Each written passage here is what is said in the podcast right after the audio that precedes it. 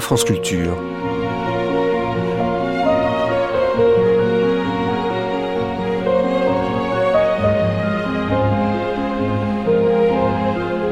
France Culture la nuit, une mémoire radiophonique.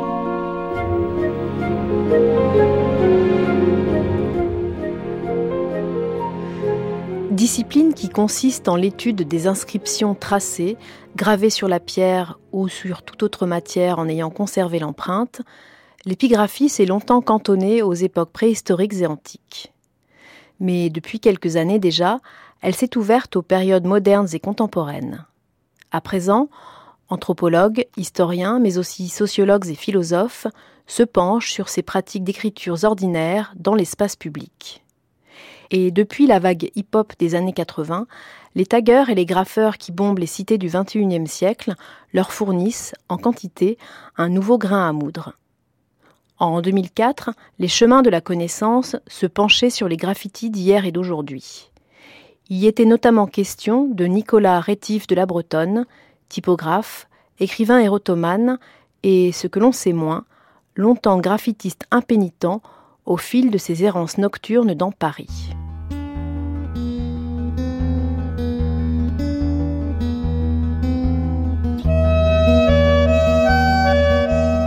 Les chemins de la connaissance.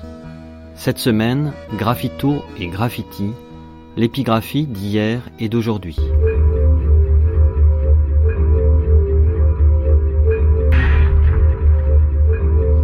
Aujourd'hui, esthétique et graffiti, avec Béatrice Frankel, directrice d'études à l'EHESS.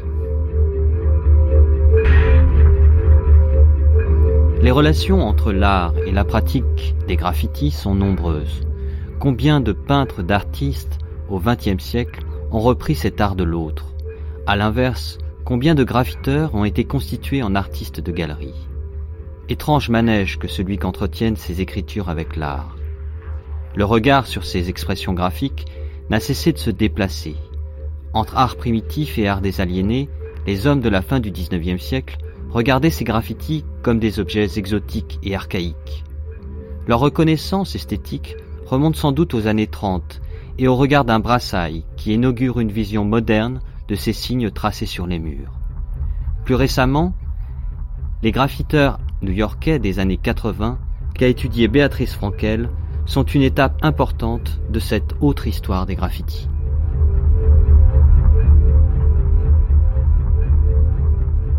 Béatrice Frankel, il me semble qu'un premier cas que vous avez analysé, très tôt d'ailleurs, vous analysé dès 85 sur les graffiteurs new-yorkais, que nous évoquions dans la première émission.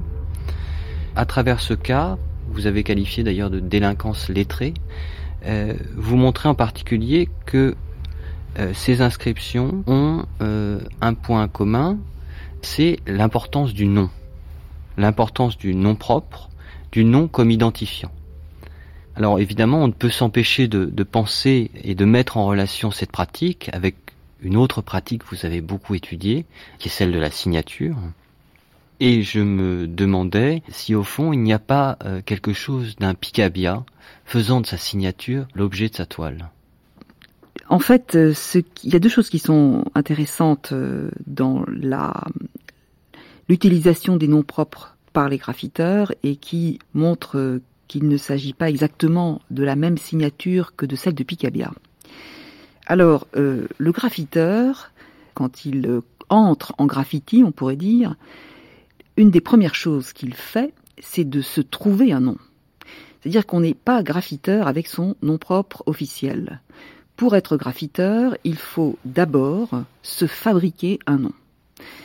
En général, on va choisir un nom composé de quelques lettres, quatre, cinq lettres. Ces lettres, on va les choisir en fonction du tracé futur que l'on fera, c'est-à-dire qu'il y a des lettres qui sont plus ou moins intéressantes d'un point de vue graphique, qui ont un rendement esthétique, si je puis dire, plus ou moins fort. Donc, le graffiteur, il faut qu'il ait un bon nom à graffiter, hein, du point de vue technique. Ensuite, le nom euh, connaîtra toutes sortes de transformations, de distorsions, etc. Il sera accommodé à toutes sortes de styles, mais euh, le euh, graffiteur fera vivre son nom, c'était l'expression en tous les cas des tout premiers graffiteurs à New York, il m'expliquait que leurs activités consistaient essentiellement à to keep the name alive, maintenir le nom vivant. Alors ceci euh, montre bien qu'il y a une différence entre ce geste-là de signature et la signature de Picabia. Parce que lorsque Picabia signe sa toile, ce qui compte, j'ai envie de dire, c'est la toile, peut-être plus que la signature. Parce que en faisant ce geste, Picabia fabrique une œuvre qui est immédiatement euh, transportable, exposable, euh, achetable, etc. Alors que, en signant de son nom de graffiteur, le graffiteur ne fait que dire, d'une certaine façon, je suis là, je vis, je me maintiens vivant comme graffiteur. Ce n'est pas du tout le même monde, on pourrait dire, euh, dans lequel, le même monde social, hein, dans lequel ces deux personnages agissent, même si et c'est, j'imagine, le fond de votre question, même si ces deux mondes sont parfaitement connectés, ou du moins peuvent l'être assez souvent. Justement, sur cette connexion entre l'art moderne et le monde euh, du graffiti, on peut constater que dans l'histoire de l'art, tout au moins au XXe siècle, il y a peut-être un pillage, en tout cas un usage de ces pratiques que ce soit le graffiti, mais aussi la caricature, mais aussi la BD, euh, qui avait fait notamment l'objet d'une belle exposition au muséum à New York, euh, au MoMA. Dans cette exposition, on montrait notamment des toiles du buffet, des toiles de Duchamp, et bien sûr, ces fameuses photos de Brassailles. Brassailles qui disait, euh, après avoir photographié dans les années 30 un certain nombre de graffitis dans Paris, disait à quel point euh, ces graffitis s'insurgeaient contre un certain, une certaine idée de, de l'art, et lui, il y voyait un précieux outil, disait-il, d'investigation. Et pour lui encore, euh, cela renversait, au fond, euh, les canons, disait-il, laborieusement établis de l'esthétique.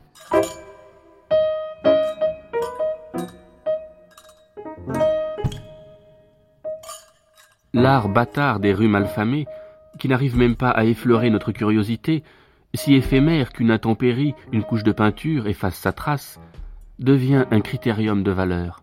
Sa loi est formelle, elle renverse tous les canons laborieusement établis de l'esthétique. La beauté n'est pas l'objet de la création, elle en est la récompense. Son apparition, souvent tardive, annonce seulement que l'équilibre rompu entre l'homme et la nature est une fois de plus reconquis par l'art. Que reste-t-il des œuvres contemporaines après cette confrontation?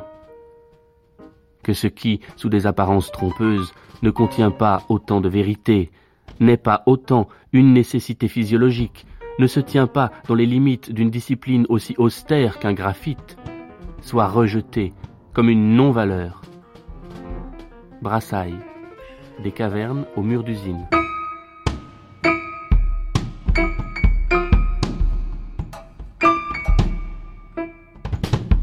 Est-ce que Brassailles inaugure ici un nouveau regard?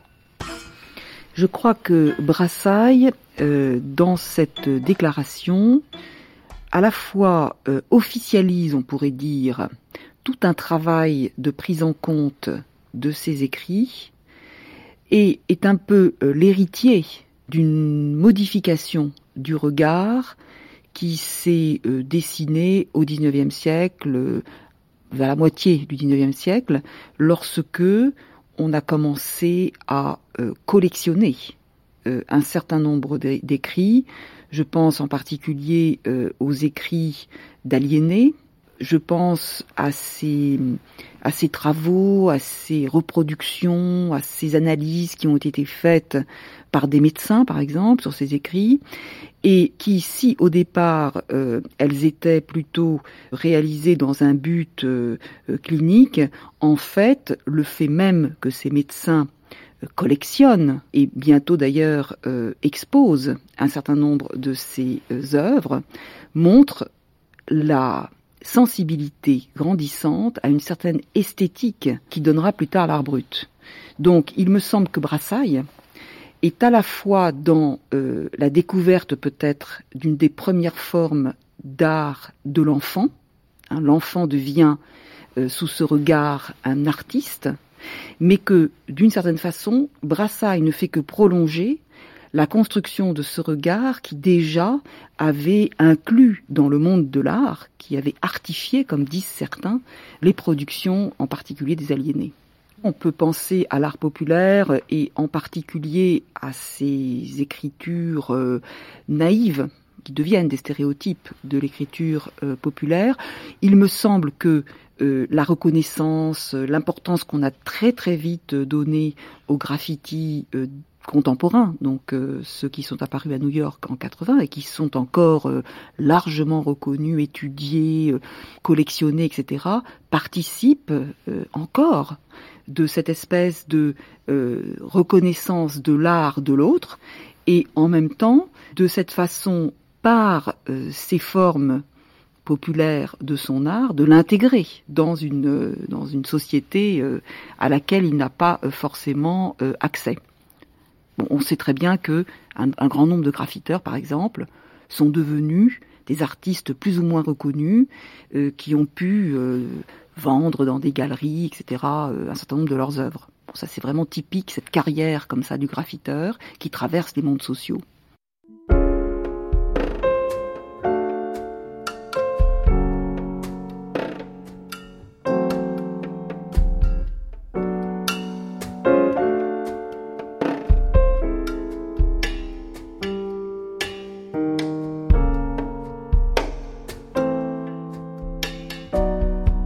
Béatrice Frankel, dans ce second moment de l'émission, je voulais euh, avec vous faire un retour en arrière historique et revenir à l'un des précurseurs peut-être de cette introduction des graffitis en art, plus exactement d'ailleurs en littérature, revenir sur euh, le XVIIIe siècle et un personnage étonnant qui est Rétif de la Bretonne. Rétif écrit un ouvrage qui s'intitule Mes inscriptions. Alors qu'est-ce que ce livre? Alors mes inscriptions, euh, c'est en fait un relevé que Rétif de la Bretonne a fait de ses graffitis. Euh, graffitis qu'il a euh, très systématiquement écrits, inscrits sur les murs de l'île Saint-Louis. Alors cette histoire est tout à fait extraordinaire pour des tas de raisons. D'abord parce que concernant les pratiques de graffiti du XVIIIe siècle, euh, époque de Rétif, eh bien, nous n'avons rien d'autre que précisément ce cas euh, extraordinaire de Rétif. Toutes les autres pratiques de graffiti sont méconnues, nous n'avons pas de traces, euh, on a beau chercher, personne ne parle de ces graffitis, personne ne les combat, on ne sait pas du tout ce qui se passait. Tout ce qu'on sait, c'est que euh, le personnage, qui est rétif de la Bretonne, à un âge d'ailleurs déjà avancé, lorsqu'il commence son relevé, nous sommes en 1776, Rétif est installé à Paris, il est déjà euh, dans finalement la troisième partie euh, de sa vie, si on considère que sa, sa, vie a eu à peu près quatre parties, et c'est un homme mûr qui tombe amoureux, euh, il n'a pas cessé de tomber amoureux toute sa vie, il tombe amoureux pour la énième fois euh, d'une jeune femme et euh, cette fois-ci, ce choc amoureux le conduit à tracer une inscription, puis deux, puis trois, sur l'île Saint-Louis, de pratiquer ces graffitis quasiment tous les jours, comme je l'ai dit, et ce pendant plusieurs années. Bien. Au bout de quatre ou cinq ans, Rétif considère qu'il euh, faut maintenant qu'il fasse le relevé de ces graffitis. Donc, il se, enfin, on imagine qu'il se promène dans l'île avec son manuscrit, il note ses graffitis et euh, il met tout ça donc euh, dans ce manuscrit qu'il intitule Mes inscriptions, manuscrit qui n'a jamais été publié de son vivant et qui dort à l'arsenal un manuscrit d'ailleurs euh, très extraordinaire du point de vue graphique, euh, très enchevêtré. Enfin, c'était une chose, euh, un objet d'art absolument extraordinaire. Une fois qu'il a fait ce relevé, eh bien, Rétif s'arrête de graffiter. Donc, dans la vie de Rétif, il y a une période de graffiteur très limitée. Bon, alors il continuera un peu après, mais de temps en temps, bon, à l'occasion, disons qu'il graffitera un peu. Donc on peut dire qu'il a eu comme une crise de graffiti. Hein, c'est ça qui est euh, tout à fait surprenant, une crise de graffiti, et que pendant cette crise de graffiti, il s'est donné à fond à cette activité. Bon, alors quand on regarde de près ce manuscrit qui s'appelle Mes inscriptions, qui a été depuis bien sûr euh, transcrit, publié, etc. Qu'est-ce qu'on voit? Qu'est-ce qu'il écrivait finalement sur son île Saint-Louis? Rétif écrit des énoncés qui sont tous des énoncés en latin. Alors première surprise, quand même extraordinaire d'aller dans l'île Saint-Louis presque tous les jours écrire des phrases que personne pourra lire, évidemment, qui sont d'ailleurs non seulement en latin, mais bien souvent euh, des énoncés pleins d'abréviations. C'est-à-dire que euh, on ne peut même pas très bien être sûr du mot, de sa signification. Exemple euh, d'énoncé écrit par euh, Rétif dans l'île. voilà ce qu'il dit. Mané querella maxima reconciliatio sero. Ceci veut dire le matin, grande querelle, le soir, réconciliation. Bien, c'est tout simplement, euh, vous l'avez compris, une journée pendant laquelle il s'est le matin querellé avec euh, cette femme dont il était tombé fou amoureux, et le soir il s'est réconcilié. Donc voilà les énoncés assez particuliers, assez uniques en leur genre, que Rétif laisse dans l'île, et la plupart du temps, et vers la fin d'ailleurs de cette période de graphitomanie intense, les énoncés ne sont même plus porteurs d'un certain message, même si c'est en latin, ils se contentent d'aller euh, inscrire des dates, uniquement. C'est-à-dire que le graffiti se présente sous la forme suivante 23 juin, 24 septembre. Un point, c'est tout. Ce fut en 1779 le 5 novembre, à l'époque de mon premier mal de poitrine, que je commençai d'écrire sur la pierre, à l'île Saint-Louis. Cette première inscription est à la dixième pierre à gauche du pont rouge en y entrant par l'île. Je la fis dans cette idée, verrai-je cette marque l'année prochaine? Il me semble que si je la revoyais, j'éprouverais un sentiment de plaisir. Et le plaisir est si rare vers l'automne de la vie, qu'il est bien permis d'en rechercher l'occasion. Rétif de la Bretonne, mes inscriptions.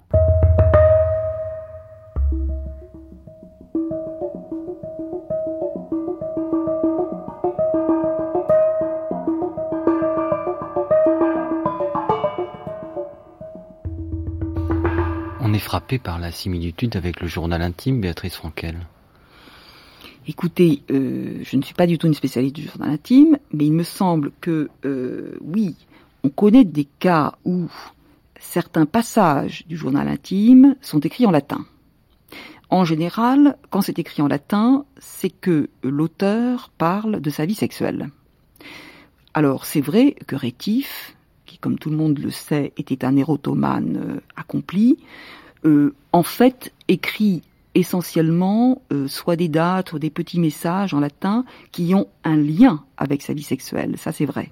Et que dans son journal, parce qu'il tient aussi un journal intime, la plupart du temps, quand il note des éléments un peu scabreux euh, de sa vie, il le fait aussi en latin. Donc effectivement, il y a là un lien dans l'utilisation du latin comme langue destinée à crypter des informations, langue du mystère.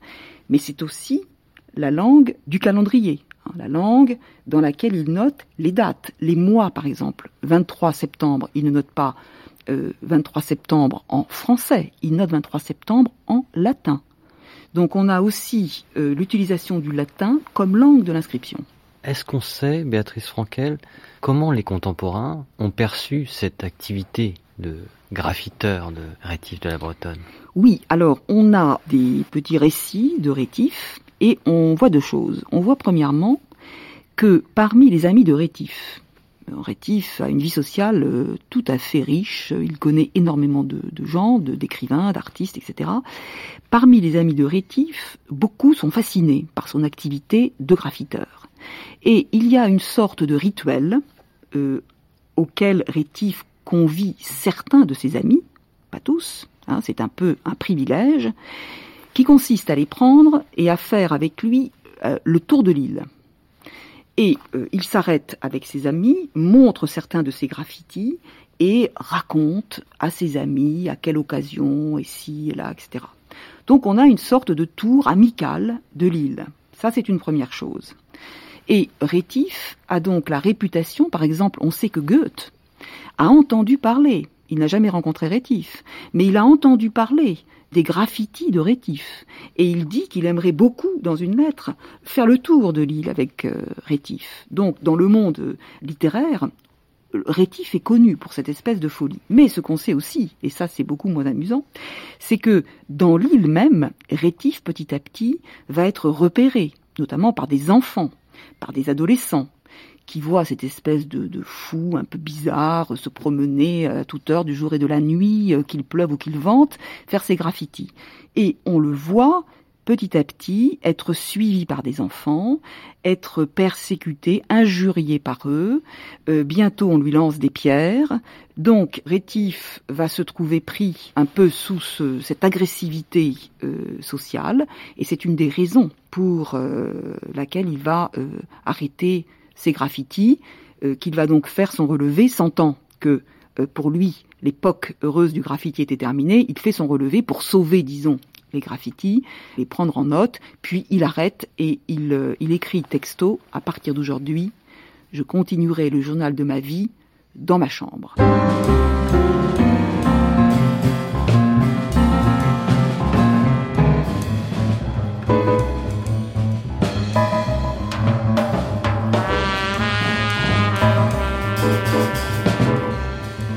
C'était les chemins de la connaissance Aujourd'hui, esthétique et graffiti. Avec Béatrice Frankel, directrice d'études à l'école des hautes études en sciences sociales.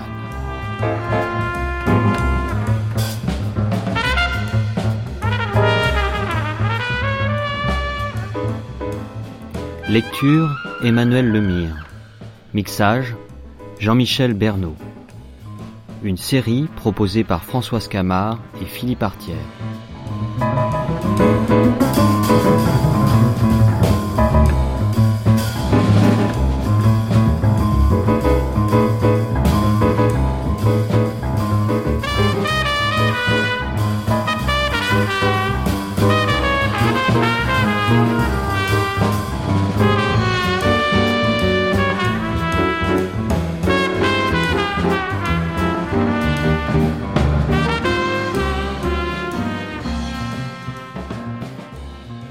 Cette émission a été diffusée pour la première fois le 25 juin 2004 sur France Culture. Vous pouvez la télécharger et la réécouter à la page des nuits sur le site franceculture.fr.